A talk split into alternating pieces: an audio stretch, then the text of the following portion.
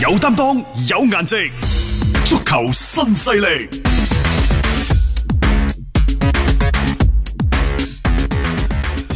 受到疫情影響呢，其實歐洲好多俱樂部都已經係停擺，嗯然之後減人工，減人工已經係成為即係足壇嘅潮流噶啦。嗯好啦，咁呢幾日呢，呢陣風開始慢慢慢慢吹到嚟中超呢度，中超俱樂部是否會緊跟呢一個所謂減人工嘅潮流呢？嗯，嗱，答案係尚未得知，尚未可知。吓，近期呢已經有關國內足球俱樂部就相關嘅問題呢，就諮詢過中國足協，就希望呢中國足協可唔可以俾啲指導性嘅意見啊？中國足協就唔敢拍呢個板嗱，唔係話中國足協冇擔當，因為中國足協呢，其實佢係有紅頭文件嘅。係啊，呢個紅頭文件我指國際足聯嗰個啊，國際足聯其實已經係俾出咗指導嗯有指性引嘅意嘅，係見，啦，係啊，包括亞足聯。嗯，亦都有一啲嘅指導性嘅意見，但係中國足球協會除咗要睇國際足聯、亞足聯之外，仲要顧及到整個中國嘅大環境嘅喎。所以我話中國足協呢，其實真係幾難做嘅，要有時呢，要考量各方面嘅因素，真係要好多。嗯，好啦，咁但係而家到底減唔減呢？嗱，你再睇巴塞減完七成，仲話要減。唔夠，佐仁達斯呢又話要四個月係四個減月嗯九千萬等等，即係歐洲一啲職業嘅俱樂部，佢哋減薪力度之大係令人為之咋舌。嗯，你根本上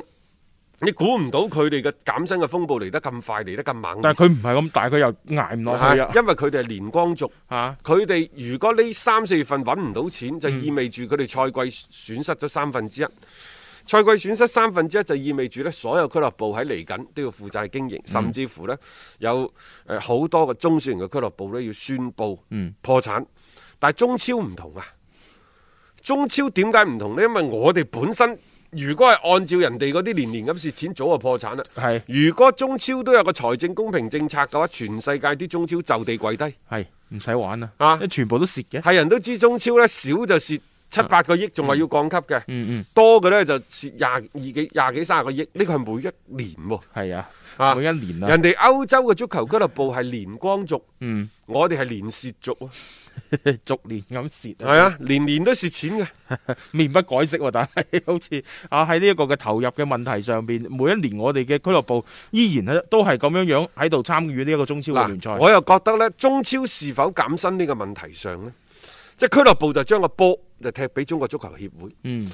其實我又覺得有啲俱樂部呢，又係冇擔當，呢種做法相當誒嗯嚟講呢，係無奈，嗯帶少少無恥。係 因為點解呢？第一減唔減薪，你俱樂部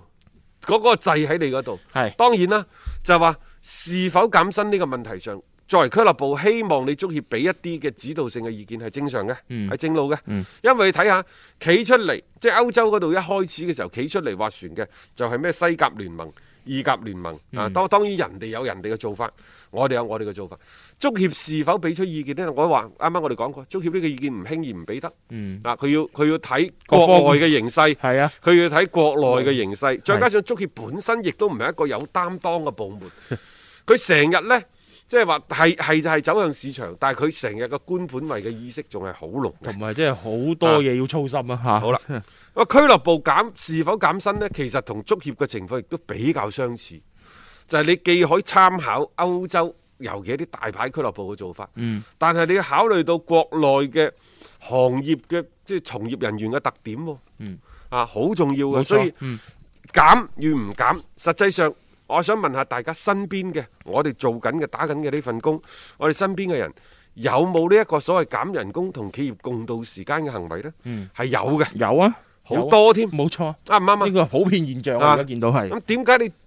球員就唔減呢？啊。即係點解喺呢個問題上邊，啲球員就要咁樣出嚟啊？我哋唔應該好似歐洲咁樣樣照搬人哋嘅做法。但係你足協呢，之前又咪提出咗咩春季大練兵嘅，你記唔記得啊啊？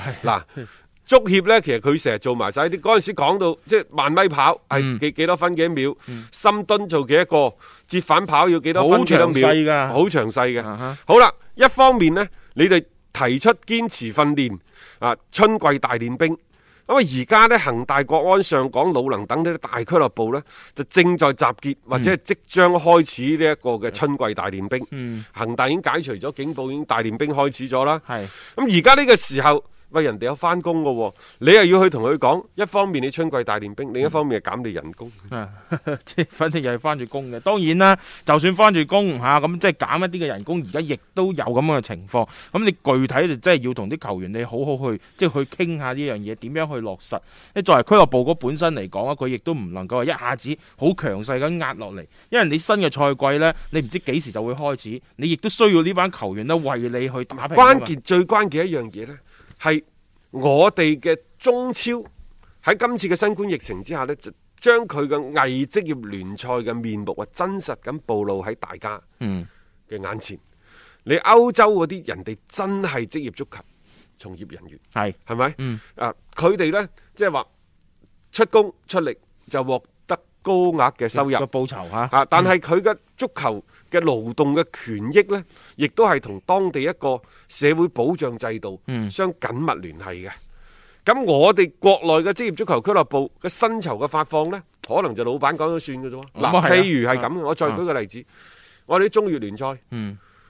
話解散就解散㗎啦。係啊，話唔玩就唔玩㗎啦。嚇、啊咁人哋歐洲嗰度話，喂，搞唔落去啊，托管啦，嗯，啊，就就即係唔會話一下子就真係係即爆係煲球員咁。仲係有得踢嘅，係只不過可能你哋即係所有嘅嗰啲財政都俾人監控起身，然之後嗯變賣資產，引進新嘅投資者入嚟。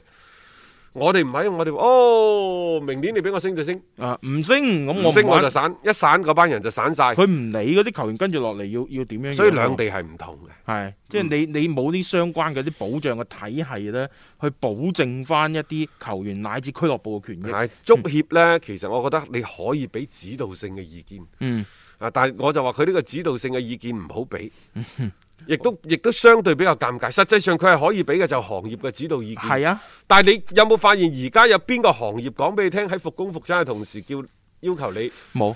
啲啲喺我哋下邊國嗰個 呢一行啲員工降薪同我哋個嘅國內冇，基本上係各自你啲公司啊，你自己處理。所以足協呢，我亦都理解，係即係你好難去俾出嗰啲乜嘢指導性又或者建設性嘅意見嘅，嗯，係咪？再加上你球員本身你受聘於俱樂部，呢、個俱樂部係咪企業嘅下屬一個子公司先？嗯，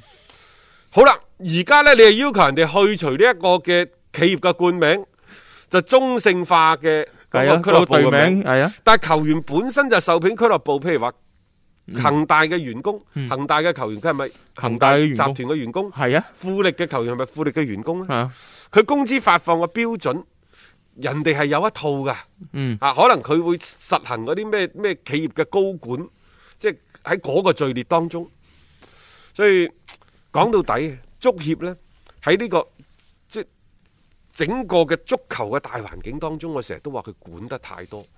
管得太細，啊，管得越多，管得越細呢，就越將自己逼埋到牆角落。嗯。你啲春訓使乜你講啫？人哋球員俱樂部唔識自己安排佢冬訓會春訓嘅自計劃咩己即係你新嘅賽季嚟，咁佢自然要集訓噶嘛？呢、個我我又唔覺得你任何俱樂部話我冇任何準備就可以踢新賽季嘅賽事，所以呢樣嘢你根本唔需要去太過操心。咁啊，倒翻轉頭，而家呢一個俾唔俾指導意見，其實老實啊講唔表態亦都啱嘅。所有嘅嘢全部都係你足協講咗算嗯嘅，嗯咩、四大帽、工資帽、轉會帽，諸如此類嘅四大帽，嗯喺、所有嘅重大嘅決策嘅問題上呢，全部都係中協、嗯中國足球協會講嘅喎。係你之你之前聽到嗰啲咩中超聯盟、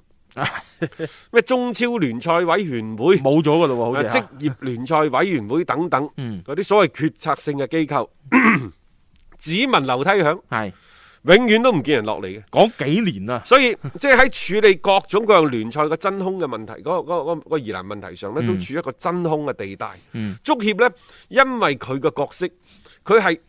唔適合去管理具體嘅事，但係佢又將個手新得伸咗入嚟。係我嘅理解呢，其實更加之簡單嘅啫，涉及到錢嘅足協係可以喺從中獲得利益嘅，佢係樂此不疲地一次一次地去管管管管管，嗯係要佢表態要佢孭負擔負責任嘅時候呢，佢就避避避避避，嘿，呢個就係嗱閃閃閃閃閃，呢、啊，個就係足協啊！嚇即係可能大家解即係搞清楚呢一種嘅佢哋嘅定位角色嘅定位，可能佢而家呢啲嘅所有嘅行為呢，就唔難理解咯。因為有啲嘢係需要佢快啲去做判斷嘅，至今懸而未決。咁有啲呢，大家可能想啊推只鑊俾佢，咁其實呢個時候呢，足協又好識得啊咧點樣樣呢，借力卸一卸力。冇咁簡單嘅大雄。如果我哋嘅足協真係識得借力，真係識得卸力，喺得與失，喺進與退之間個分寸真係把握得咁好啊！中國足球嘅水平早就上咗去啦。係係咪？嗯我哋做緊嘅呢一行，從事嘅呢一行足球嘅行業，講緊係十年樹人，甚至乎係百年樹呢個行業。係，但係偏偏呢，佢哋可能就係嗰三五年一任，嗯，固定自己眼前呢三五年後邊嘅你自己後邊嘅人幫我去抹 pat pat 啊咁冇樣。錯。即係所以我就話喺一個長與短、得與失、進與退之間，本身我哋嘅足協嘅定位，佢就冇企一個好高嘅拔高嘅高度、嗯去看待呢個行業嘅方向性同埋發展。嗯所以即係喺而家有事情需要擔當嘅時候，佢又未必敢敢於企出嚟擔當，但係佢唔擔當，我又理解佢嘅處境，因為就算係國際足聯。歐足聯、亞足聯，人哋都唔會係打橫手去插、嗯去去去搞亂你個國家嘅聯賽，都係俾出一啲指導性嘅意見。嗯，咁好啦，好似國際足聯，其實佢俾咗個好清晰、好清晰嘅指導性嘅意見出嚟。嗯，哦你你可以轉發嘅，冇錯有時啲嘢